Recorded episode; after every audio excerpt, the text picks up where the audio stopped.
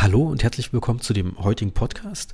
Ich bin Georg und, wir, äh, und ich habe im Prinzip einen Wunsch bekommen von einem Zahnarzt und Stammhörer, ähm, dass ich über ein bestimmtes Thema sprechen soll, was ich selber zwar relativ selten anwende, aber was in Deutschland leider oder kann man sagen, wie man will, äh, leider sehr unbekannt ist.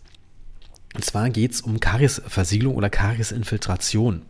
Und äh, jedem ist sicher dieses Icon-Konzept äh, bekannt, was im Prinzip von Meyer Lücke und Paris entwickelt wurde.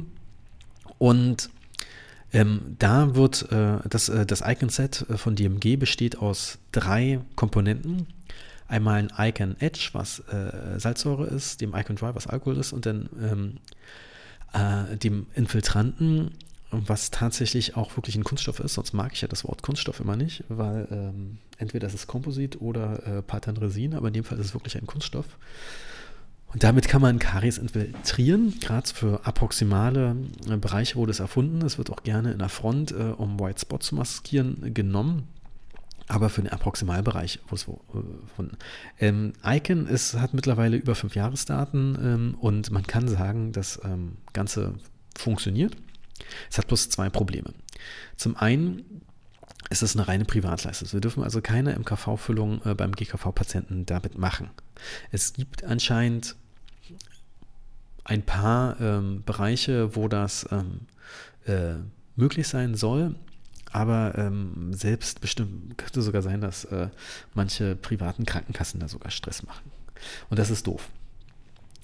Und das Zweite ist natürlich gerade ähm, jemand wie ich, der viel äh, Endo macht, äh, ich habe natürlich, mache so eine Behandlung sehr selten. Ich habe sie zwar äh, diesen Monat sogar einmal gemacht, aber äh, ich habe nie so ein Set rumzuliegen, was doof ist. Und ich war auf einem, ähm, ähm, vor zwei Jahren auf einem Workshop von Professor Kritschi, da ging es im Prinzip prima um das Genfer-Konzept. Und da wurde aber im Prinzip sowas auch wie eine Icon-Alternative vorgestellt. Und ähm, das ist eine Alternative, die man leicht, glaube ich, auch in der eigenen Praxis umsetzen kann. Und zwar ähm, wurde, äh, geht man da folgendes vor und ähm, ich werde in den Show Notes auch einen Artikel ähm, dazu, ähm, wie soll ich sagen, ähm, reinsetzen von Kritschi, was äh, der aus dem Jahr 2015 ist. Und ähm, es gibt auch schöne Bilder von Friedrich Sauer aus dem 2016er Artikel.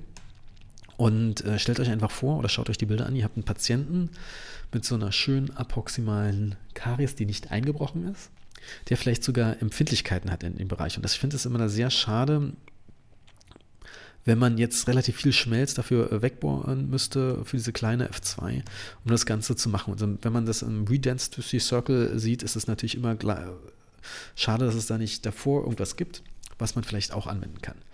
Wenn man jetzt Icon hätte, würde man das quasi ähm, auch äh, mit Kofferdamm isolieren, äh, mit der Salzsäure die obere Schmelzschicht ähm, äh, weghauen, damit ähm, der Infiltrantin aufgrund des Kapillarsfelds gut in diesen ganzen Bereich reinkommen kann.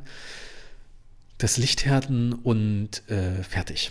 Ja, und das Genfer Konzept ist ähnlich, bloß dass man anstatt Salzsäure einen Polierstreifen nimmt, und zwar ähm, ein Tausender Polierstreifen, und man äh, entfernt die Biofilme damit und die hyperfluoridierte Schmelzschicht unterhalb des Kontaktpunkts, ganz wichtig, unterhalb des Kontaktpunkts weil dort sind im Prinzip die meisten Biofilme A und B, dort ist auch die Karies. Dann wird für eine Minute mit einer Standard-Phosphorsäure der ganze äh, Zahn äh, äh, oder der Approximalbereich geätzt. Und ähm, äh, als nächstes wird dann das Ganze mit Alkohol getrocknet. Und jetzt wird es spannend, jetzt äh, wird er anstatt ähm, eines, ähm, wie soll ich sagen, ähm, anstatt irgendwo einem Infiltranten wird jetzt hier ein Universaladhesiv äh, benutzt. Und zwar, ähm, er nutzt, hat das ähm, Scotch Bond Universal genommen von 3M. Ähm, was, äh, und hatte Vergleiche mit OptiBond FL, dass das äh, Universaladhesiv sehr gut ähm, ähm, in diese Läsion reinkommt. Der hatte da irgendwie, oh, ich weiß nicht genau, wie es nennt, aber Lichtfluoreszenzaufnahmen von Schliffbildern äh, gezeigt, wo er wahrscheinlich vorher das Ganze eingefärbt hat oder das über Lasereffekte äh, sichtbar sind. Also sehr spannend. Ja, funktioniert besser als, äh, zieht besser ein als das Optibond FL. Was mich nicht wundert, weil Optibond FL ist auch relativ dickflüssig, obwohl ich finde auch, dass das Scotch Bond Universal relativ ölig ist. Nämlich, äh, ich nutze zurzeit auch das von GC, das Premium Bond. Und das ist ja viel, viel dünnflüssiger. Jedenfalls hat Friedrich Sauer auch diesen Fall mit äh, ähm, Premium Bond ähm, gemacht. Und wichtig ist, dass das äh, drei Minuten eingewirkt, äh, äh ein, äh, äh, eine drei Minuten Einwirkzeit hat. Das wird auch richtig dann teilweise, wie auch vorher, die Salzsäure mit, ähm, nicht die Salzsäure, die Phosphorsäure mit Zahnseide richtig ähm, eingemassiert äh, in den Zwischenraum ähm, und dass auch wirklich da alles benetzt ist und dann teilweise auch mit ähm, äh, Microbrushs nochmal nachappliziert und richtig in den Zwischenraum gehen, dass man wirklich auch äh, wirklich Kontakt zu dem ganzen Approximalraum hat. Es ist sehr spannend, dass dieser Punkt hier das Universaladhesive nicht lichtgeheitert wird. Ähm, er meinte im Workshop damals zu uns, dass uns den Grund nennen können, warum man auf Schmelz das Universaladhesiv nicht lichthärten müsste. Das dauert eine Dreiviertelstunde, ist sehr chemisch. Oder wir können es einfach sparen. Wir haben es natürlich gespart. Aber es ist schon mal spannend, dass es chemisch anscheinend nicht so entscheidend ist, ob man es auf dem Schmelz, wie gesagt, auf dem Schmelz, lichthärtet. Nach dieser drei Minuten Einwirkzeit hat er gesagt, dass er dann mit einem Flow in den Zwischenraum gibt, und zwar einem Low Flow von GC. Interessant, der Kurs war ja vor knapp zwei äh, Jahren. Und ähm, mir war nicht klar, was er meint mit Low Flow von GC. Ich bin davon ausgegangen, dass er das äh, Universal Flow äh, von GC meint. Aber er meinte wahrscheinlich das Essential Low Flow, was er damals äh, schon benutzt hatte, aber es erst zu IS, äh, ähm, ID, zur letzten IDS äh, rauskam. Macht auch Sinn, Universal-Komposit-Farbe zu nehmen, aber es spielt äh, keine Rolle im Prinzip, ob das jetzt nun hellweiß ist äh, oder transparent oder dunkel. Ich, äh, ich habe das ja eine Zeit lang mit dem CV-Flow gemacht, weil es das einzigste, wenn man so will, Low-Flow äh, war, das ich in der Praxis hatte. Aber die Farbe spielt im Abprimalbereich, weil das ja sehr dünn ist, keine Rolle. Dieses Flow packt man auch in den äh, Zwischenraum rein und aktiviert es natürlich mit Zahnseide, dass es wirklich äh, nur, nur eine Schicht drauf ist. Ent, äh, geht dann auch am Anfang ähm, mit ähm, äh, Bürstchen und Microbrush rein und appliziert das in den ganzen Zwischenraum und entfernt dann wirklich diese Reste, verpustet das auch wirklich ganz stark. Und ähm, jetzt kommt die Lichthärtung. Und natürlich wird jetzt jeder äh, schreien, besonders äh, wenn sie ähm, die, äh, wenn ihr die Bilder nicht seht, dass man natürlich sich den Approximalraum, die beiden Zähne zuklebt. Das ist richtig, da wird ein Metallstreifen dazwischen gesetzt, wird erstmal gelichthärtet und jetzt haben wir natürlich das Problem, dass wir eine extrem dünne Flowschicht auf dieser ganzen Oberfläche haben und diese ähm, ähm, ähm, natürlich so dünn ist, dass die Sauerstoffinhibitionsschicht plötzlich klinisch vielleicht doch eine Rolle spielt. Deshalb äh, müssen wir mit einem Glyceringel das alles zusätzlich nochmal abdecken und dann dadurch nochmal Licht härten. Also im Prinzip mache ich das so, dass ich dann erstmal mit Metallstreifen 10 äh, Sekunden von jeder Seite mit einer 1000 Milliwatt Lampe härte, dann den Streifen runternehme, weil jetzt verklebt das nicht mehr. Und dann noch mit Glyceringel richtig nochmal reinspritze und dann dadurch wirklich, wirklich 40 Sekunden von jeder Seite nochmal härte, damit es wirklich dicht ist. Dann äh, werden einfach die Überschüsse entfernt. Manchmal ich sogar, bin ich sogar in dem Mikroskopzimmer bei uns und kann dann diese Überschussentfernung ähm, unter ähm, Mikroskop mir nochmal genau angucken. Macht auch Sinn, das zu machen. Dann gebe ich mal zu, ist vielleicht ein bisschen Overtreatment, aber gerade am Anfang, wenn man neu bei dieser Behandlung ist, macht es dann auch ein bisschen Spaß zu sehen, wo bleibt das dann äh, hängen vielleicht. Und es ist auch ganz, ganz wichtig, dass man den Kofferdamm perfekt anlegt. Ich meine, DMG hat ja extra für Icon so einen Mini-Zweier-Kofferdamm entwickelt. Ähm, ich habe den noch nicht benutzt. Ähm, ich werde es wahrscheinlich auch nie benutzen, weil ich den primär ein bisschen sinnlos finde.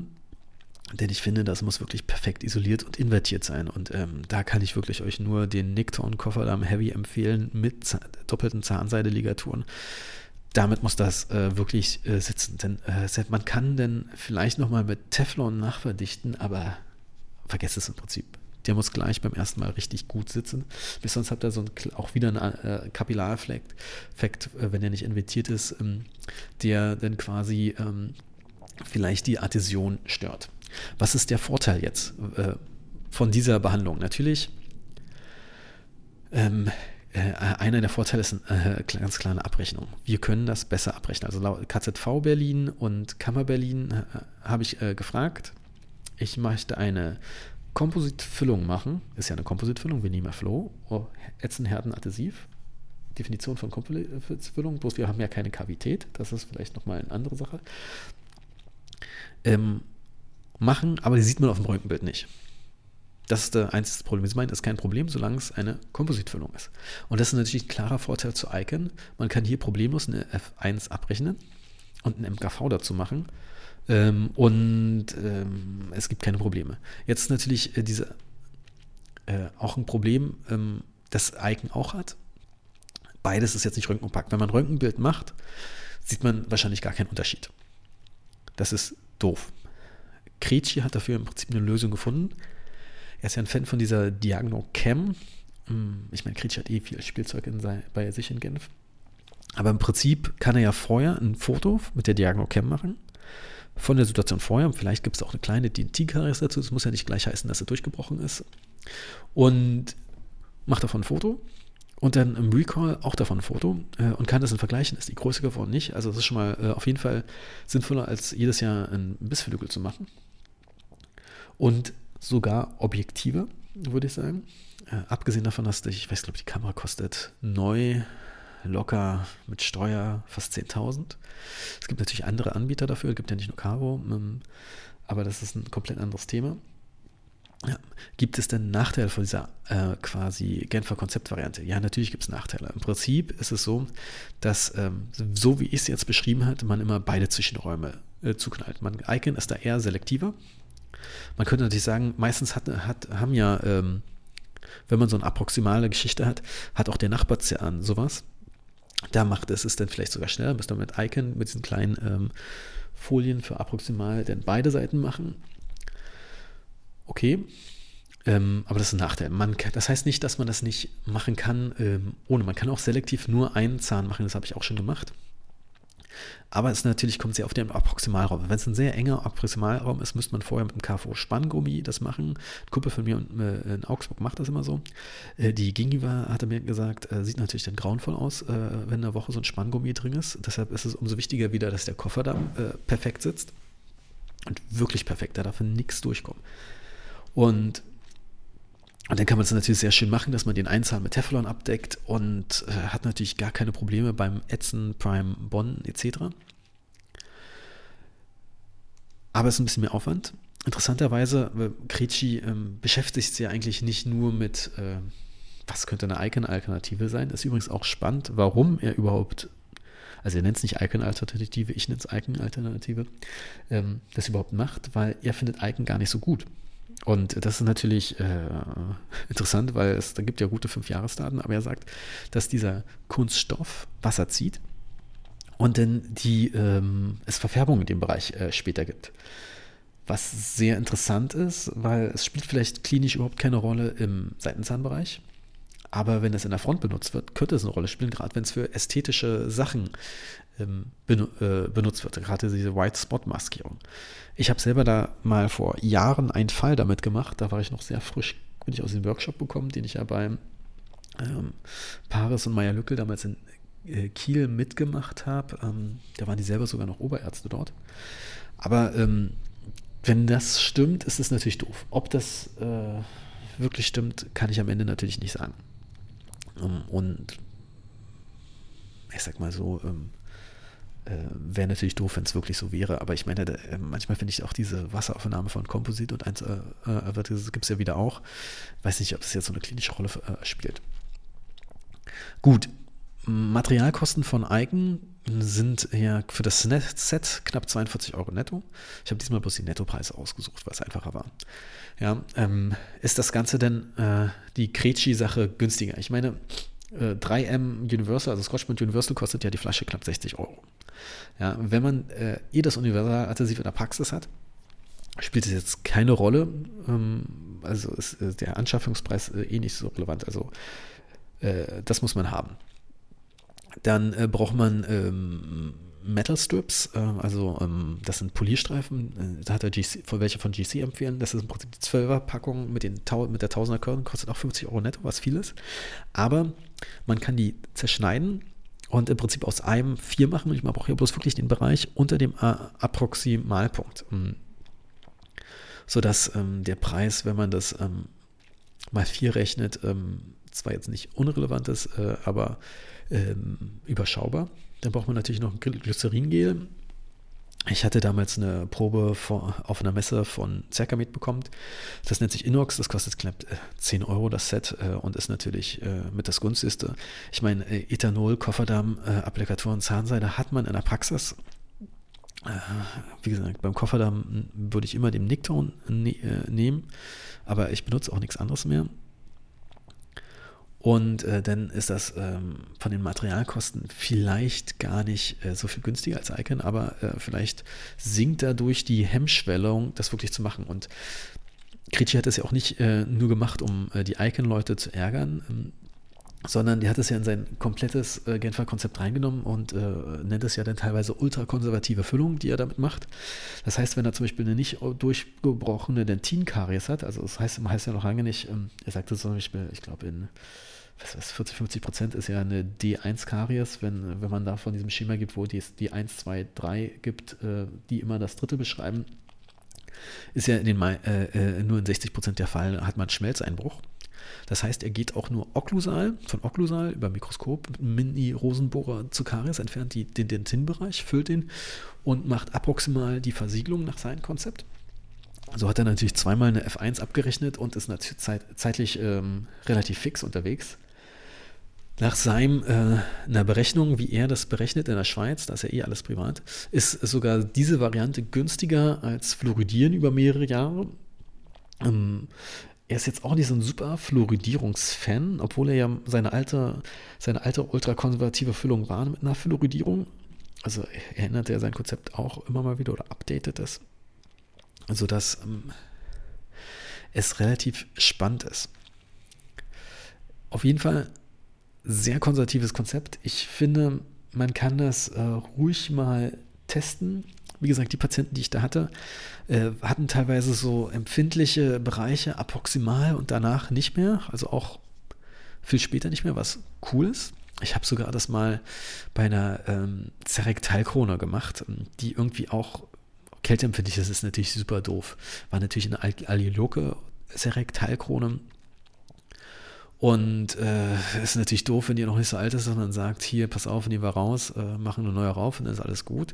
Weil gerade approximal ist das ein Bereich, wenn das ohne Kofferdamm eingesetzt wird, dass es natürlich schwierig ist.